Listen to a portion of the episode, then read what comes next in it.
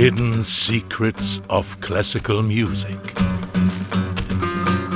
Aufgedeckt von Stefan Sell.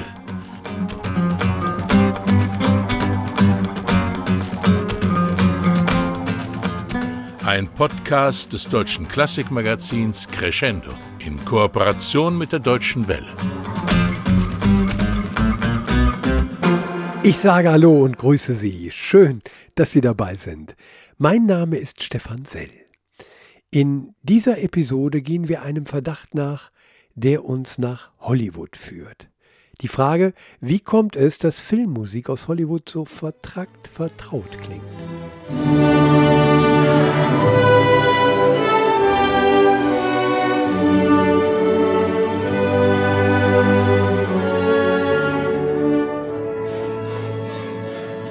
Da hat man doch direkt Bilder vor den Augen. Das ist großes Kino. Es handelt sich aber um Wagners Vorspiel zu seiner ersten Oper Rienzi. Wagner, heißt das, insgeheim geben in Hollywood unsere Klassiker den Ton an? Ja, im Laufe der Zeit sind die Fallzahlen unablässig gestiegen. Das könnte womöglich an dem vertraulichen Dekret eines Hollywood-Moguls namens Sam Goldwyn liegen. Der Produzent dessen Filme mit Löwengebrüll beginnen, hatte einst verfügt, Bitte schreiben Sie Musik wie Wagner, nur lauter. Als Dimitri Tiomkin 1955 wieder mal einen Oscar bekam, da gestand er, meine Damen und Herren, ich möchte hier einen sehr wichtigen Faktor ansprechen, der mich erfolgreich macht. Ich möchte mich bedanken bei Johannes Brahms, Johann Strauß, Richard Strauß, Richard Wagner. Seine Aufzählung blieb offen, hieß wohl, sie sei beliebig zu erweitern. Dimitri Tiomkin hat so legendäre Filme wie High Noon 12 Uhr mittags vertont. Dafür hatte er bereits 1953 zwei Oscars bekommen.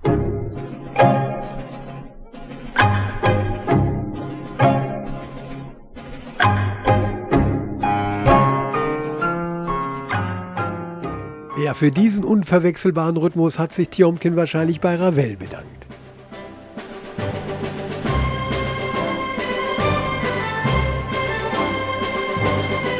Bleiben wir aber bei Wagner.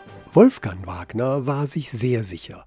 Wenn mein Großvater heute noch leben würde, er würde zweifellos in Hollywood arbeiten.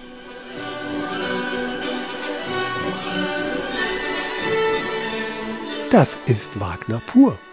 Der sogenannte Walkürenritt. Hunderte von Filmen begleitet er. In einer Wochenschau von 1941 sieht man Bilder der deutschen Wehrmacht bei der Invasion auf Kreta. Kampfflieger fliegen zur Musik des Walkürenritts. Wagner-Fan Marcel Proust gibt im letzten Band seiner Suche nach der verlorenen Zeit ein Gespräch in Zeiten des Ersten Weltkriegs wieder. Darin werden Militärflugzeuge am Pariser Himmel mit Walküren verglichen. Wörtlich der Vergleich der Flieger mit Walküren schien ihm zu gefallen. Filmgeschichte aber schrieb mit dieser Idee Francis Ford Coppola in Apocalypse Now. Vielen gilt Wagner als Urvater der Filmmusik. Mark Twain hat für sich herausgefunden, Wagner ist besser, als er klingt. Was macht aber Wagners Musik so kinoaffin?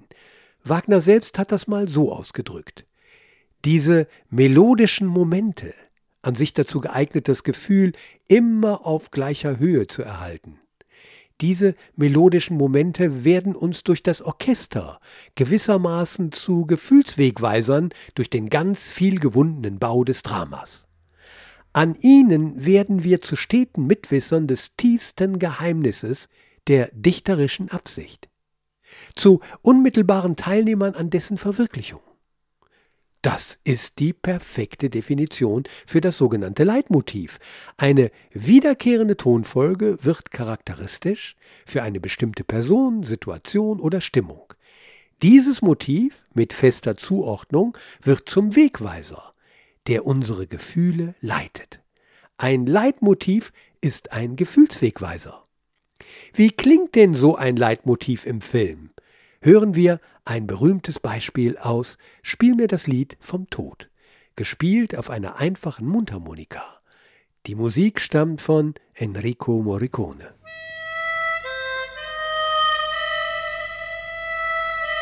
(1931) kam von Fritz Lang die legendäre Verfolgungsjagd M. Die Stadt sucht einen Mörder ins Kino. Dieser Film hat gar keine Musik Dramaturgisch ist dieser keine Musikeffekt ein genialer Kniff. Es gibt nur ein Leitmotiv, eine einzige Melodie und die wird immer wieder gepfiffen. Sie wird zur Erkennungsmelodie, die schließlich den Täter überführt.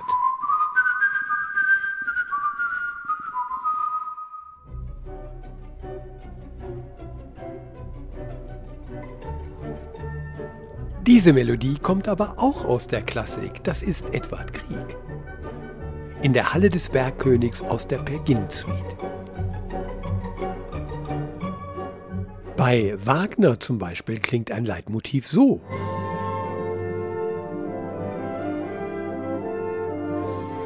Max Steiner verwendete 1939 die Technik des Leitmotivs in Vom Winde verweht.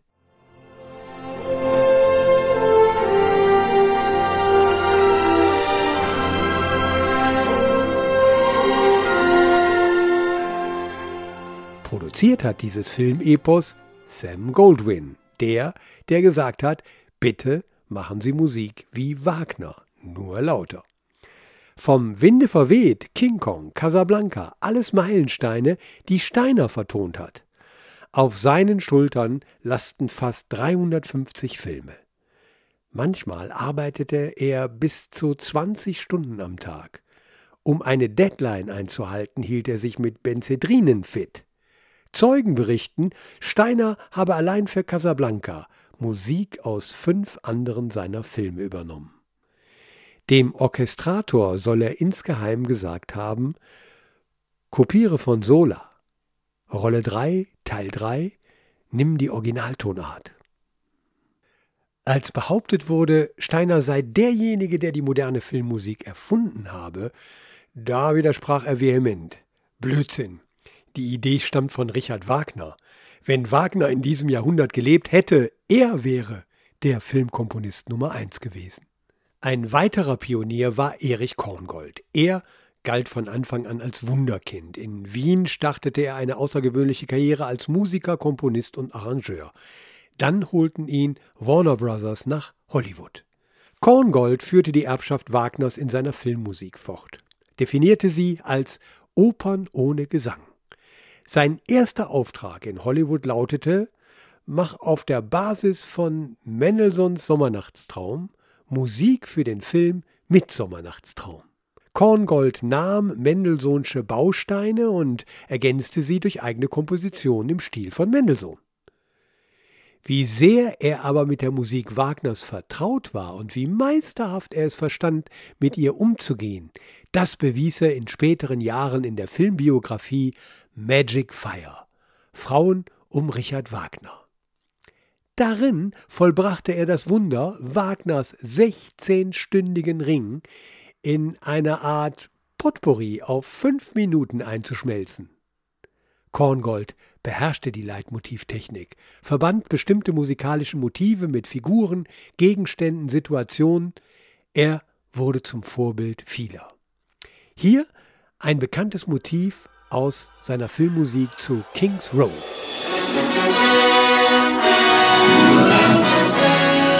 Dieses Motiv führt uns zu John Williams, Filmkomponist von Der Weiße Hai, E.T., Schindlers Liste, Harry Potter und natürlich Star Wars.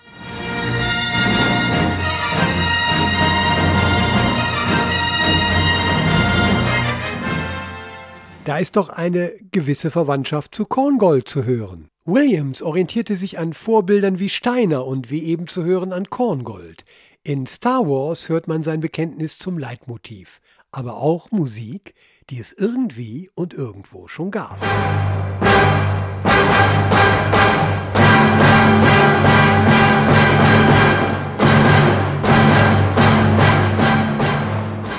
Das war aus John Williams Star Wars und jetzt fliegen wir mit Gustav Holst zum Mars.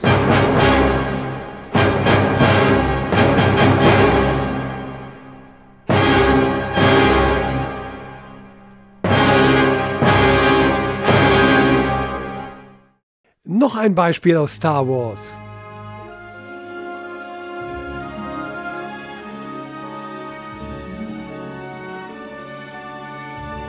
Wie schön, das ist der erste Satz aus Tschaikowskis Violinkonzert, Opus 35.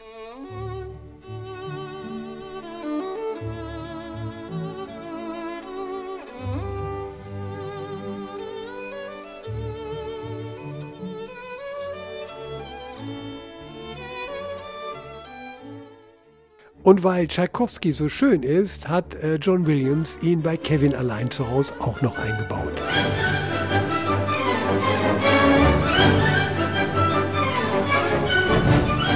Und hier Tchaikovsky im Original, der russische Tanz aus dem Nussknacker.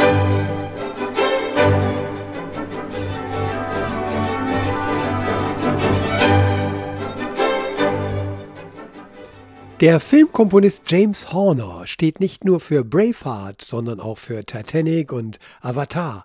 Er gestand, in der Ära Mozarts war Mozart der beste von allen.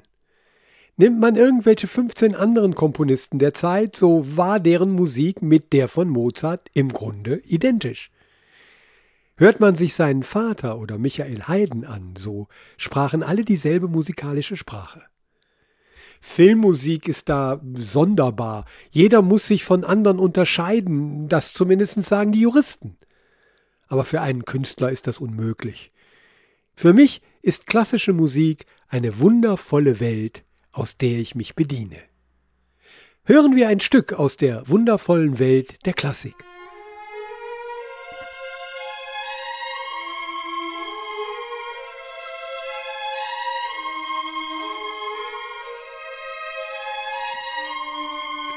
Und hören wir, wie James Horner das in seine Filmmusik aufnimmt.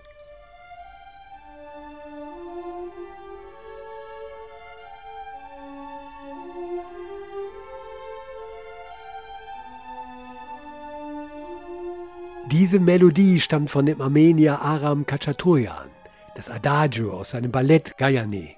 Und wir hörten es wieder bei James Horner, Aliens die Rückkehr. Jetzt gibt es ein Beispiel bei James Horner mit gleich zwei Zitaten. Zwei Musiken aus unterschiedlichen Filmen in einer Musik von James Horner. Aus dem Soundtrack Liebling, ich habe die Kinder geschrumpft.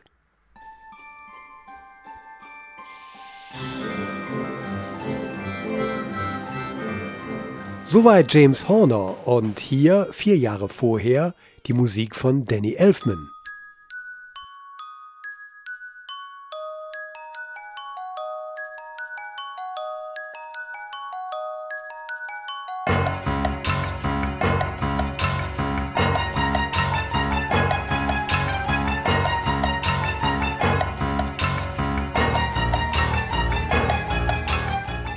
Nicht nur das. Als nächstes taucht ein ganz bekanntes Thema auf.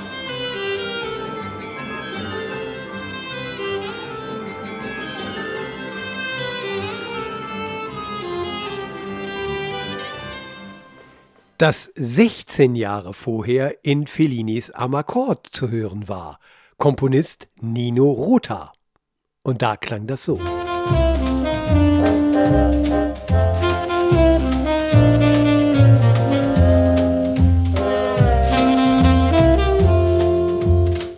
Hier kam es tatsächlich zum Rechtsstreit. Horner hatte vergessen zu erwähnen, woher er die Melodie hatte, die es irgendwie und irgendwo schon gab. Es ist aber nicht so, als wenn Nino Rota sowas nicht getan hätte.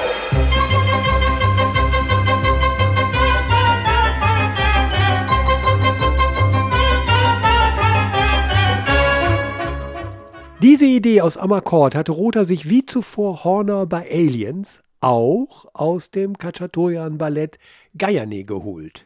Rota entschied sich nicht für das Adagio, sondern er nahm den berühmten Säbeltanz, zu dem schon in 1, 2, 3 Lieselotte Pulver auf dem Tisch tanzen.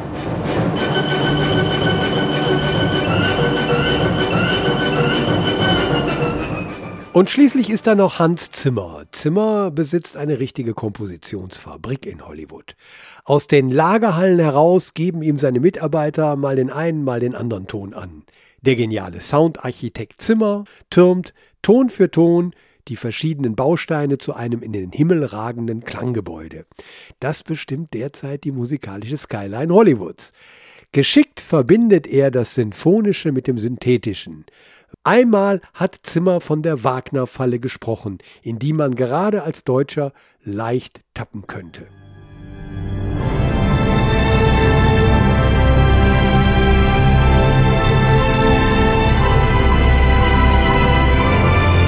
In der Tat, diese Musik von Hans Zimmer aus dem Film Interstellar klingt verdächtig nach Wagner, nach Wagners Vorspiel zu Tristan und Isolde.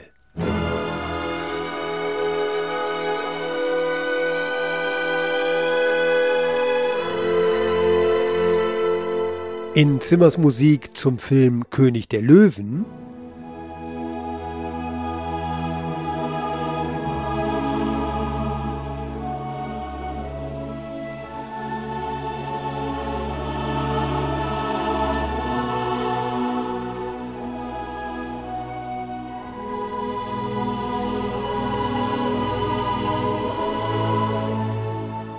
hören wir Mozart.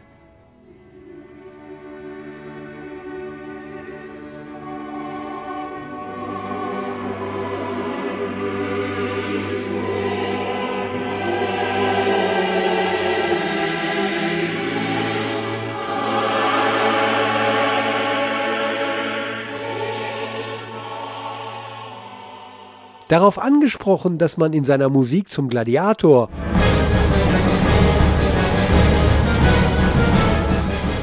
den Mars von Gustav Holst wiedererkennen könnte, soll Zimmer entgegnet haben, äh, ganz ehrlich, ich habe eher an Strawinski gedacht. Und Strawinski befand sowieso besser geklaut als schlecht erfunden. Und damit komme ich zu unserem heutigen Experten. Er gilt als Enfant terrible und ist zugleich einer der prägendsten Gestalter zeitgenössischer Musik. Komponist, Pianist, Performer, Autor, vielfach preisgekrönt, zudem Professor für Komposition an der Münchner Hochschule für Musik und Theater und seit letztem Jahr Präsident des Deutschen Komponistenverbands. Herzlich willkommen, Moritz Eggert. Ja, hallo. Hallo, ich freue mich, dass du mitmachst. Ja, gerne. Bei so einem Thema bin ich dabei. Würdest du sagen, die Filmmusik Hollywoods ist eher Patchwork aus modullastigen Readymates oder doch ein eigenständiges Musikgenre?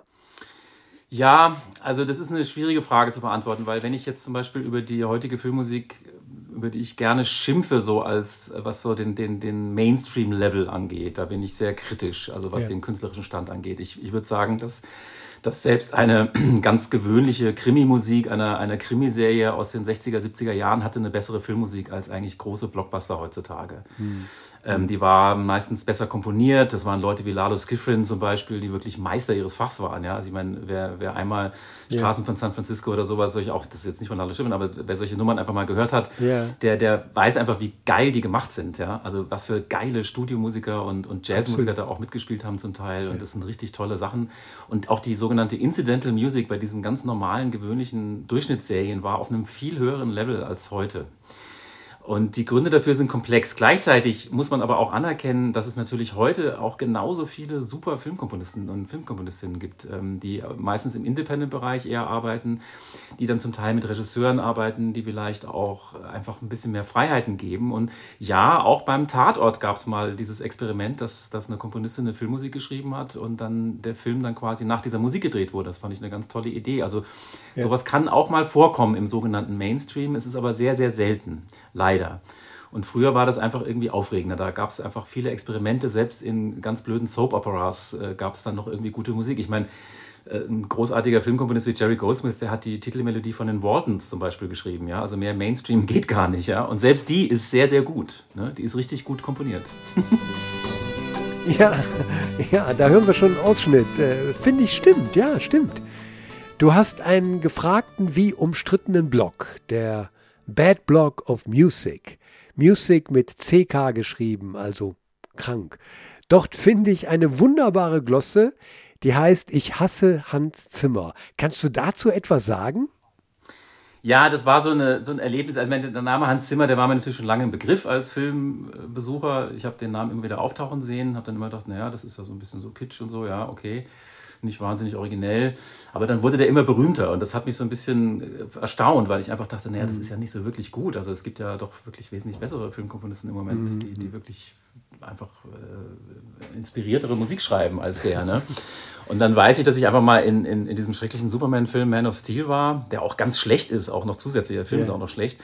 Und dann hat mich die Musik so genervt, äh, weil die so wirklich einfach der Gipfel der Einfallslosigkeit war, so wahnsinnig primitiv, ohne irgendeinen guten Gedanken. Und ich bin ein großer Fan von dem, äh, den kennst du ja sicherlich auch, den, ja, den alten ja. Superman-Film von Richard Donner mit der Musik von John Williams, der halt natürlich auch ein Schmonz ist irgendwie, ja, aber der ist so wahnsinnig charmant. Also da merkst du einfach, dass die Leute, die da sich mit dem Film beschäftigt haben, die wollten irgendwie was Schönes machen. Ja. Also ich finde, äh, Christopher Reeve als, als Superman ist einfach wahnsinnig anrührend, weil es, der passt einfach perfekt in diese Rolle. Ähm, John Williams hat sich da zu diesem Zeitpunkt auch wirklich sehr viel Mühe gegeben, ähm, auch später noch, ich mag ihn ja gern. Ähm, und äh, alle, alle Beteiligten wollten irgendwie was mit Herz machen und das merkt man einfach. Ne? Und ich meine, ich kann jetzt mal hier am Klavier, ich sitze ja hier äh, bereit, ja, äh, ja, kann ich ja. einfach mal die beiden Themen von den Superman-Filmen vorspielen, die nämlich sehr ähnlich sind, wie, wie viele Sachen sind die ja in C-Dur, ne? weil bei den Hollywood-Orchestern muss immer alles in C-Dur sein, weil dann kann man es gut vom Blatt spielen. Und ähm, das Thema von, von John Williams für, für Superman ist auch relativ simpel, ne? aber das hat einfach einen bestimmten Charme. Ich kann das mal vorspielen.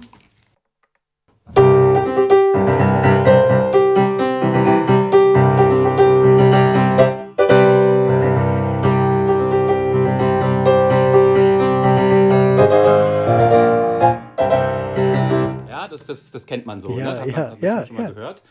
Und wenn ich jetzt mal das Thema von, von äh, Hans Zimmer äh, daneben spiele, ja, dann, dann versteht man so ungefähr, was ich, was ich meine. Okay, okay.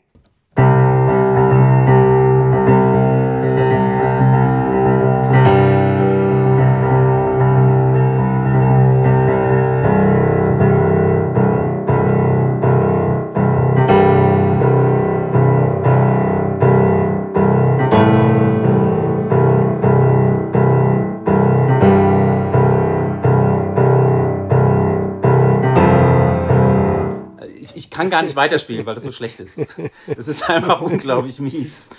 Also das, das würde wirklich ein Vierjähriger am, am Klavier, würde, glaube ich, was Interessanteres erfinden. Mhm. Das ist natürlich für viele Leute, wenn die das so hören, das ist natürlich wahnsinnig beeindruckend vom Sound. Und das ist ja eigentlich der Grund, warum Hans Zimmer so berühmt ist, weil, weil er ein sehr, sehr guter Sounddesigner ist. Ähm, der kommt Fall. ja aus der Popmusik, ja. kommt wirklich vom Sound. Und das kann er auch wirklich gut. Also vielmehr, er kann es. Also ich mag nicht das, was er kann, aber er kann es. Und das, das ist das, wo viele Regisseure heute eben drauf abfahren, ist, die, die mixen ja in diesen Sound, da kommen ja dann Explosionen und irgendwelche Sachen noch dazu. Also man hört ja zum Teil die Musik gar nicht mehr. Ne? Also die letzten äh, Nolan-Filme, äh, zum Beispiel Tenet und so, sind einfach gute Beispiele für vollkommen ähm, abgedrehtes Sounddesign, wo man wirklich eigentlich keine Dialoge mehr versteht, weil ja. alles nur noch. das ist irgendwie so, ne?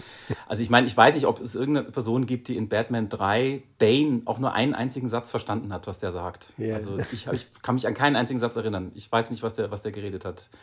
Ähm, und das ist, weil der Sounddesign so wahnsinnig laut ist. Und dann schreibt eben Hans Zimmer eine ganz simple, also unglaublich primitive Musik, die dann aber wahnsinnig reinrührt, also mit unglaublichen Sounds. Ja? Also die Sounds, am Klavier klingt das halt eben dann sofort auch lächerlich. Ähm, die Sounds sind groß. Äh, wer zum Beispiel Blade Runner, den neuen gesehen hat von Villeneuve, das ist einfach schon beeindruckend, ne? wenn dann so, ja, so klingt das dann ja. Aber es sind meistens nur einzelne Töne. Mhm. Und eine beliebte Masche von, von Hans Zimmer ist einfach so ein repetierter Mollakkord. Einfach so, bam, bam, bam, bam. Es wird einfach endlos ähm, immer wieder derselbe Akkord repetiert. Und ich würde jetzt mal gerne so ein Beispiel, wie, wie früher einfach Musik in Filmen war, das kennen, kennen natürlich auch viele, viele Experten.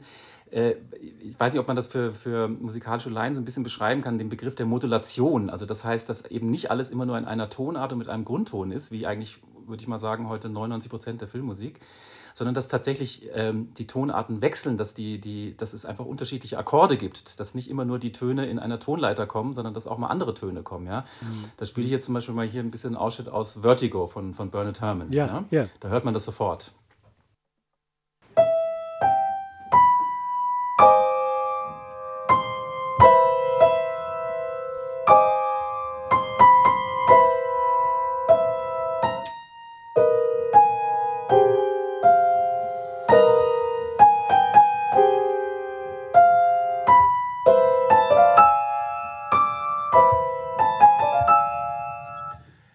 Man das sehr gut hören. Das ist schon sehr nah dran an Tristan oder sowas. Ne? Ja, also ja. da merkt man einfach, dass, dass Bernard Herrmann einfach auch äh, klassische Musik studiert hat ja. und einfach auch die Möglichkeiten dieser Musik kannte und auch benutzen konnte. Ja, auf jeden Fall, auf jeden Fall.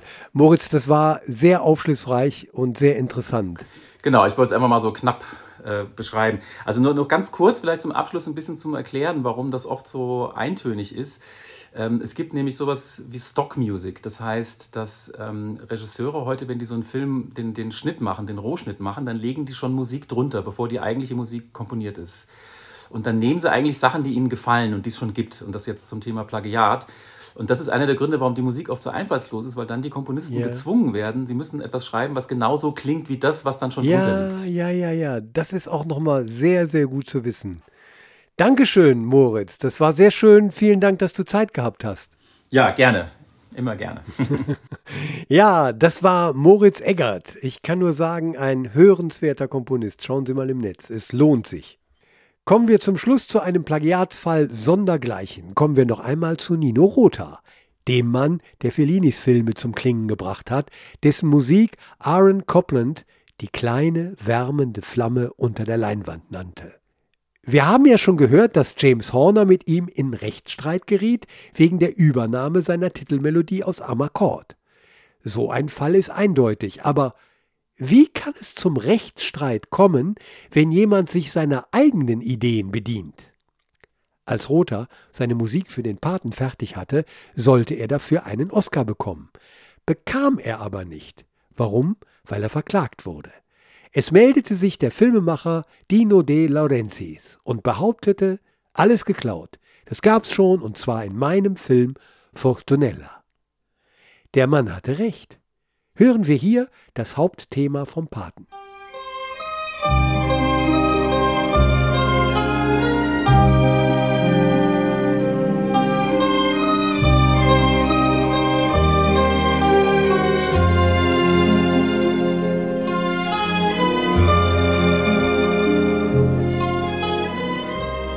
und 15 Jahre vorher die Musik aus Fortunella.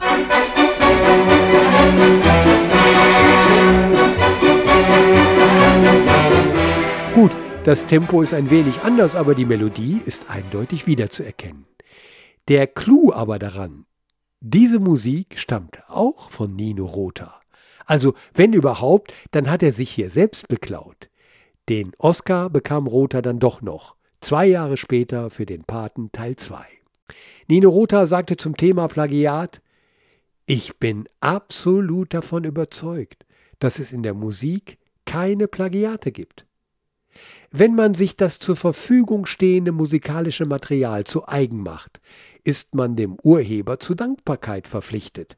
Was könnte es zwischen uns Musikern Schöneres geben? Obgleich mehrere Fälle gelöst werden konnten, bleiben doch viele Akten offen. Zu groß ist das Betätigungsfeld, zu hoch die Dunkelziffer. Wenn Ihnen das hier Spaß macht, sagen Sie es weiter. Schreiben Sie Kommentare, abonnieren Sie, ich würde mich freuen. In diesem Sinne sage ich Tschüss, bedanke mich fürs Zuhören, freue mich jetzt schon aufs nächste Mal und wünsche alles Gute. Bis dahin, Ihr Stefan Sell. Das war Hidden Secrets of Classical Music ein Podcast des deutschen Klassikmagazins Crescendo in Kooperation mit der Deutschen Welle.